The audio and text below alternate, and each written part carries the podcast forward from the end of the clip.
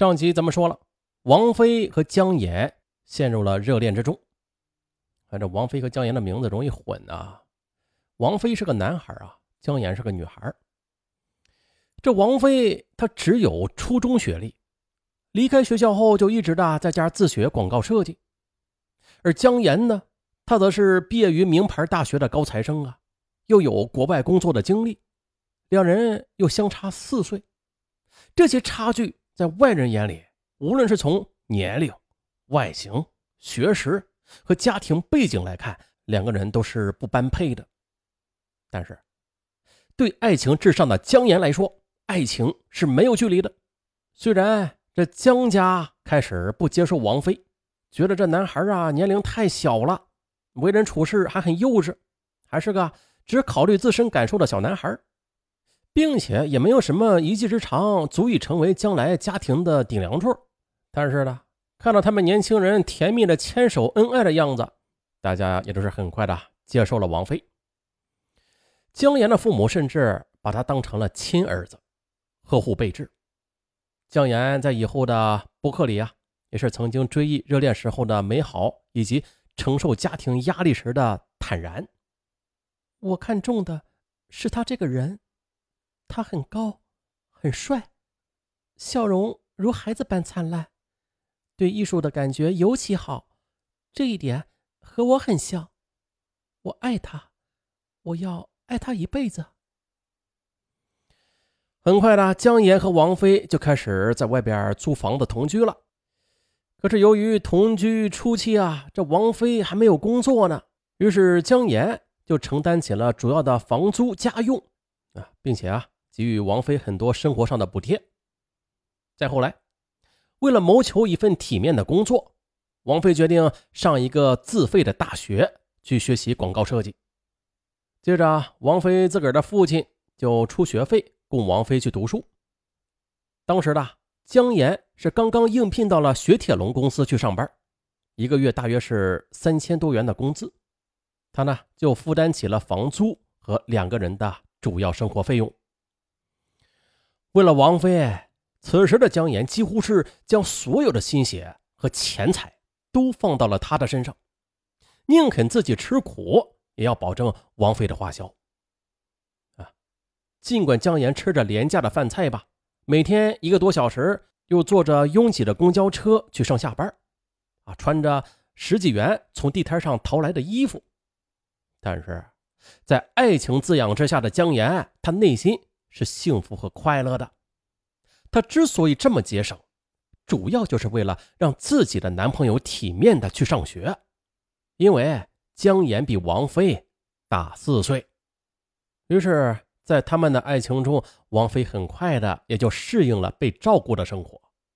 啊，在姜岩的博客里，他是这样记录当时的状态的：“我愿意把所有的好都让给他，给他买几百元的 T 恤。”上千元的牛仔裤，看着他在人前人后的，就像个优雅的男人那样，我真的比自己受人夸赞还要欢喜。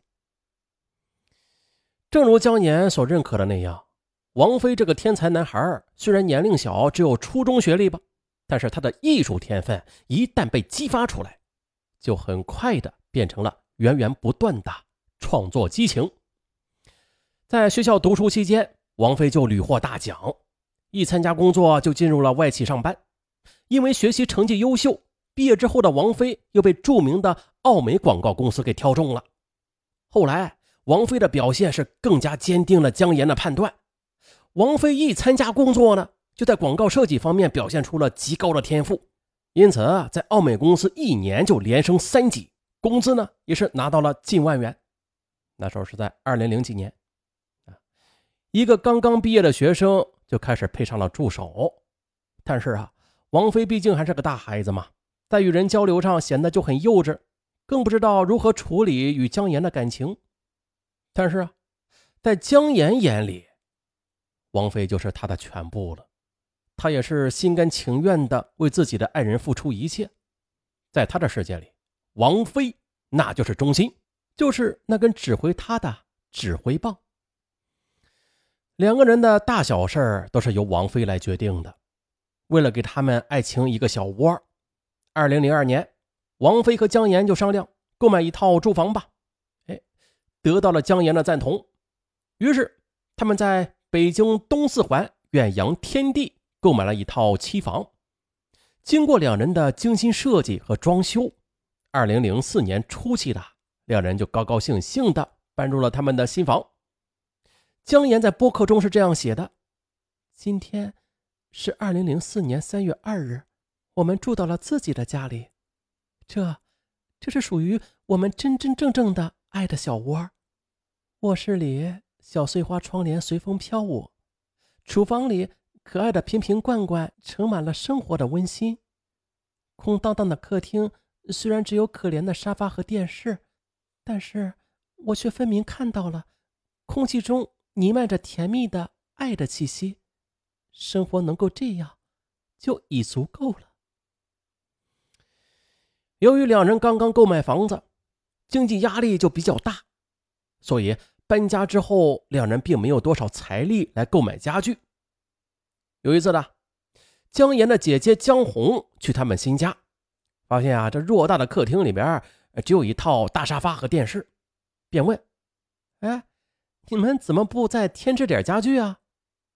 姜岩就回答：“姐姐，我也想的，可是王菲忙着赚钱呢。”总加班没有时间，再说了，我们也没有那么大的财力呀。啊，尽管经济状况紧张，但是姜岩却依然以满足王菲的需求为首要任务。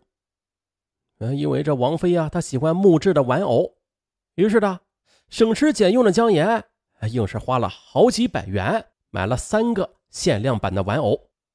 可是啊，年轻的王菲。他并不像姜岩那样懂得为对方付出，他更在乎的似乎是自己的感受。呃，作为二十出头的男孩，他的思想还是不够成熟的，也缺乏一个成熟男人应该有的责任感。在工作上，王菲是尽心尽力，甚至是出类拔萃的，甚至在以前的我们看到的很多名牌的广告，都是出自王菲之手，而且的。一个小男孩每月的月薪能够拿到二点五万元，在当年，那超过普通白领很多倍了，已经。啊，可是初中的王菲，她还是不懂得怎样考虑女友的感受的。有一天，王菲拿着一张十万元的存折，得意的对姜岩说：“嘿，姜岩，你看我能干吧？我攒下来这么一大笔钱呢。”姜岩刚想夸他几句。可是这赞美之词还没来得及出口呢，可王菲接下来的话却让他如坠冰窟。王菲晃着脑袋，天真的说：“嘿嘿，你的钱呢是我的，我的钱还是我的。”啊，其实这也是情侣之间的一种小情调啊。但是敏感的姜岩，他心里一阵收缩啊。不过他没有表现出来。二零零六年的年初。姜岩已经和王菲谈了五年的恋爱了，看着周围相同年纪的女人早已经是结婚生子，姜岩便想在三十岁前结婚。可是，让他没有想到的是啊，王菲居然不同意啊！伤心的姜岩就提出啊，要么分手，要么结婚。可当时刚刚二十五岁的王菲虽然不想这么早结婚吧，但是想要放弃和姜岩五年的感情，她心中也是实在不忍。于是啊，就答应了。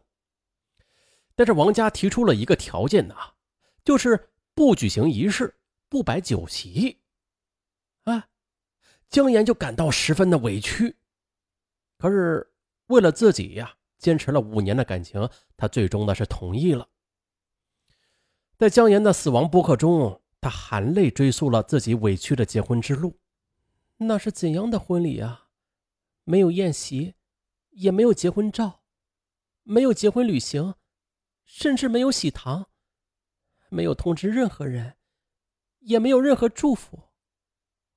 我呀，我要嫁的那个人，当我对他笑时，他会觉得很快乐；当我对他哭时，他就会感到很心疼；当他看着我时，他会觉得这世间无可取代。